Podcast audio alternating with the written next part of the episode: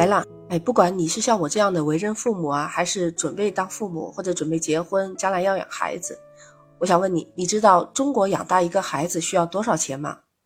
欢迎收听离奇怪论，我是主播 Lisa。哎，有这么一个调查研究报告，叫《中国生育成本报告二零二二版》，看了这个报告啊，你绝对会惊呼，你知道吧？并养育一个孩子，养到十八岁之前，需要的平均成本是四十八点五万。哎呦，你是不是会觉得，哎呀，生不起啊，养不起啊，学不起了？大多数人可能都是这样感叹的。那刚才说了啊，这只是一个平均成本。你知道排名第一的城市是哪个吗？就是上海，它的成本是一百零二点六万。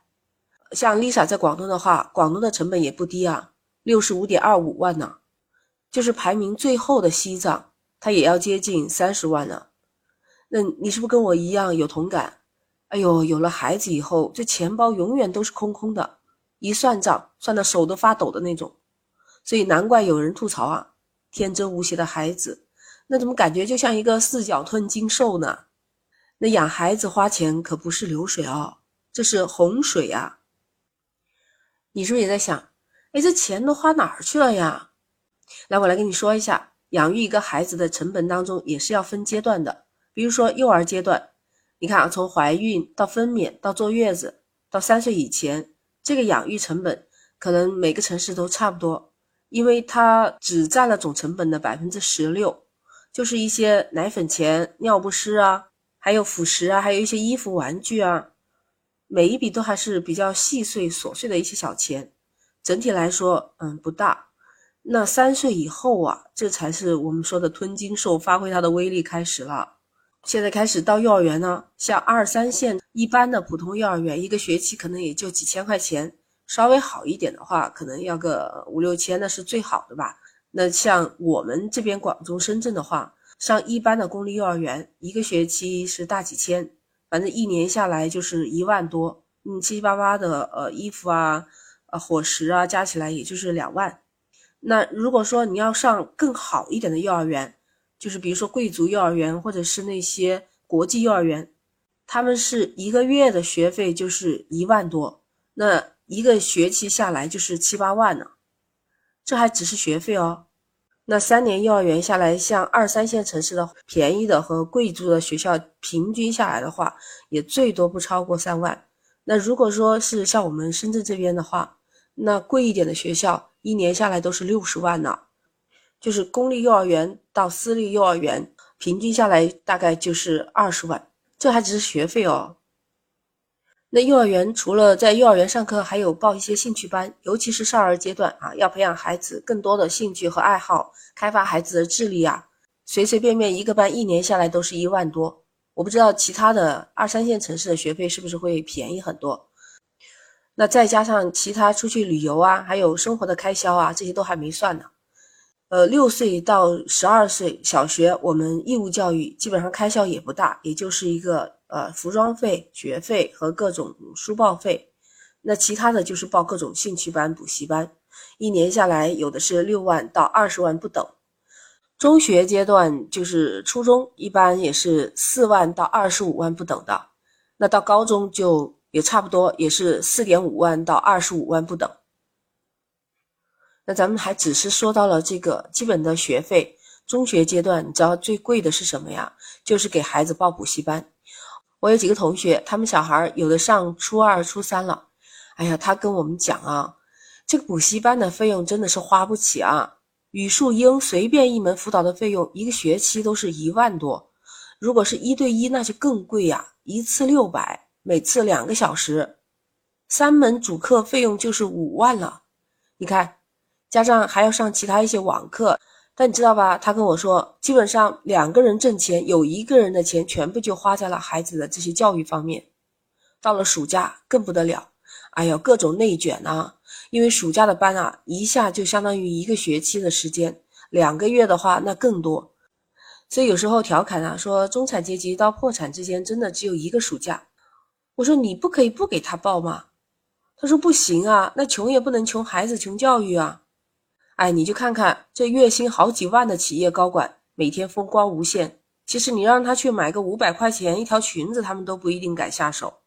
哎，原来后面有一只吞金兽嘛。像我们国家还是那种就喜欢把传宗接代的思想看得还比较浓郁的一些国家，那你看生育率的下降也低得可怕了，已经仅次于韩国了。我有一期节目里面就讲过，韩国已经是世界第一的低生育率国家，只有零点八一。那我们中国仅次于韩国，也是只有一点一和一点二了。那为什么大家都不愿意生孩子了呢？就是因为这个吞金兽吗？就是因为这些开销是吗？那你看看，其实家庭收入水平也决定着家里养孩子的支出。实际上，占人口百分之二十的低收入家庭中，零到十七岁的孩子平均养育成本其实只有十一点六万，那大多数的，就是占百分之六十的中收入家庭呢，他们的养育成本是三十九点五万，最少数的那一部分，他们高收入家庭呢，占了百分之二十的占比，那养育孩子的成本当然高一些，是一百二十点八万，其实差距也是三倍哦。难道养孩子的成本居高不下的原因？不是因为我们自己父母的焦虑吗？养一个孩子要挣很多的钱，所以他不愿意生孩子，这就造成了低生育率。其实我想还有他们自己的原因吧，就自己的精力有限，孩子也没有人照顾，学业的竞争还很大，内卷，太累了，追求自我人生的价值，所有这些都会捆绑到不愿意生孩子的这些原因当中。你说？望子成龙，望女成凤，在这样的氛围下，大家都喜欢鸡娃，那也无可厚非啊。但是这样天价的养孩子的成本，到底真的能成功吗？我们真的能够靠钱堆积起来，把一个孩子培养成为世界精英、人中龙凤吗？我想你也看到了，很多情况下都事与愿违，不然怎么会有那么多报道？这个孩子又跳楼了，那个孩子又抑郁了。很多家庭问题、社会矛盾都出现了，所以我觉得，富养了孩子，穷养了孩子的心。那当然，有钱的人他可以花更多的钱，让自己的孩子受到更多更好的教育，因为孩子他愿意学习。那你有钱，当然是对孩子最好的照顾。那我们更多的工薪阶层应该怎么样养孩子呢？其实花在教育上的钱是一部分，那我们更多的精力去。陪伴孩子，这才是最重要的。只有孩子内心强大了，他通过自己的能力，他有了学习的能力，他有了自我认识，他会有一个不断学习、不断前行的动力。所以说，在自己今后的人生成长道路中，还可以不断的提升自己，这才是后劲。将来有没有出息，也是看你的持续力，你的后劲足不足，并不是光看你眼前的这点成绩。你说我说的有道理吗？虽然压力都很大，不管你有钱没钱，养孩子都不容易。那我们在孩子教育问题上，有能力就多给，没有能力也不要抱怨，尽量把自己的孩子培养成一个人格完善、独立、有内驱力的，能够自我不断提升的一个好孩子。将来你完全可以不用担心，孩子并没有输在起跑线上。你说我说的有道理吗？